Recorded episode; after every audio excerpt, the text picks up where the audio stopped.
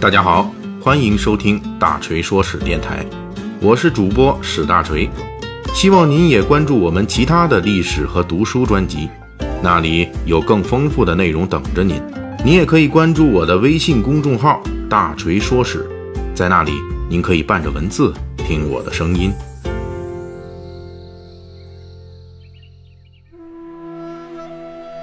前些回《水浒传》解密当中，我们已经讲过了《水浒传》中的酒，今天我们就来聊一下好汉们有了英雄酒之后该配什么样的下酒菜。《水浒传》对下酒用的菜肴有多种叫法，比如下饭。下酒、按酒等等，按照严格意义来说，这三个专用词里面，按酒是标准的北宋时期北方对下酒菜的叫法。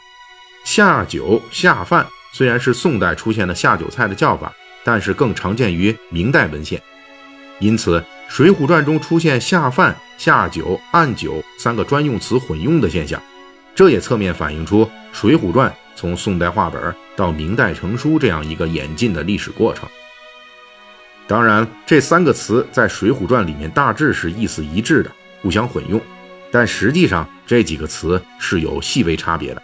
比如“按酒”，这个“按”字就是按照的“按”，最早起源于三国时代，本来是按酒，这个“按”是桌案的“案”，意思就是说摆在酒桌上的菜肴。下酒就是按酒的世俗说法，而下饭呢，本意并不是下酒菜。而是下饭的菜。根据目前保留的宋代饮食文献资料，从样式和内容上来说，下饭与下酒啊、按酒啊都是有差别的。一般来说，按酒都是用小碟儿、小盘儿来装的，菜肴比较少，但同时呢又很精致，比如说酥油肺、炒鳝、黄雀炸这类的。而且跟现代不一样的是，宋代人们还流行用果子当下酒菜，也就是说。时鲜水果或者是加工过的果脯蜜饯之类的也能下酒，什么椰子啊、荔枝、橘子、梨之类的都能用来下酒。《水浒传》中黄泥岗上众好汉智取生辰纲，喝酒的时候用的就是贩卖的枣子下酒。阳谷县武松兄弟相逢，为了给自己的兄弟接风，武大郎准备酒宴，就在街上买了些酒肉果品。而下饭呢，都是用大碗、大罐装的，菜肴较多，同时比较实惠，比如说酥骨鱼、豉汁鸡、大片羊之类的。不过，《水浒传》里众好汉大部分都属于社会中下层，没有统治者上层那种对下酒下饭的精细区别，因此书中的好汉们在喝酒吃饭的时候，下酒下饭是混用的。除了下酒下饭按酒之外，在《水浒传》中，羹汤也是下酒菜肴之一。第三十七回，宋江、戴宗、李逵去琵琶亭酒店吃酒，下酒菜中就有腊鱼汤。顺带说一下哈，这碗腊鱼汤在《水浒传》中的全称叫加辣点红白鱼汤。这里面的加辣点红可不是辣椒，而是花椒，因为辣椒要等到公元一千六百年前后才从美洲进入中国，而在宋江、戴宗、李逵吃饭的北宋时期。酒店做腊鱼汤用的是花椒，古代以红色花椒为上品，因此称这种加了花椒的腊鱼汤为加辣点红。当然了，花椒只能说有辣味儿，主要味道还是麻。因此，古人要喝正版腊鱼汤，还可以往汤里面加茱萸。在辣椒传入中国之前，古人吃辣主要靠茱萸。这个茱萸。就是这个王维有一首诗《九月九日忆山东兄弟》里面有两句话：“遥知兄弟登高处，遍插茱萸少一人。”就是这个茱萸。在书中呢，这三碗腊鱼汤因为是用腌鱼做的，不合宋江的意，宋江就抱怨说希望吃一口鲜鱼汤。这里读者可能会以为，你琵琶亭酒店是白居易曾经活动的地方，怎么能给客人提供腌鱼汤呢？实在是太 low 了吧！这其实是个误解。书中的这家琵琶亭酒店，从给宋江等人上的好酒、肥羊，以及盛放菜品的精致盘碟等来看，至少在宋代也是米其林星级的餐厅水准。这样的酒店，断然不会把臭鱼烂虾端给客人的。之所以上的是隔夜的腌鱼，最主要的原因是卖鱼的浪里白条张顺还没来开市。另外还有一个原因，就是当时吃腌鱼其实是非常普遍的正儿八经的吃法。有人根据书中宋江爱吃鲜鱼不爱吃腌鱼这段情节，推断宋江是美食家。这个判断其实缺乏证据，因为北宋时期的人们就已经认识到，鲤鱼等淡水鱼往往是鱼越鲜，腥味儿也越重。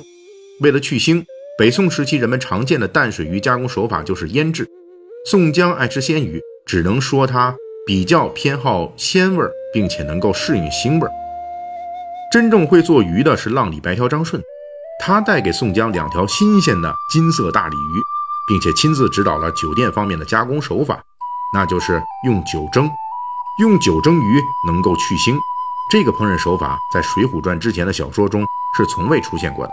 然后张顺要酒店用这鱼来切块，至此。我国古代的一道经典菜肴正式出现了，这就是宋江爱吃的块。所谓的块，其实就是生鱼片。喜欢吃块的人，肯定是不怕腥，而且贪鱼鲜的，这才是一个资深吃货的标志。说到生鱼片啊，现在人们第一想到的是日本料理，不就是刺身吗？瓦萨比。但是生鱼片的发明权属于中华料理。我们这边的生鱼片食用历史可以上溯到两千八百年前的周代。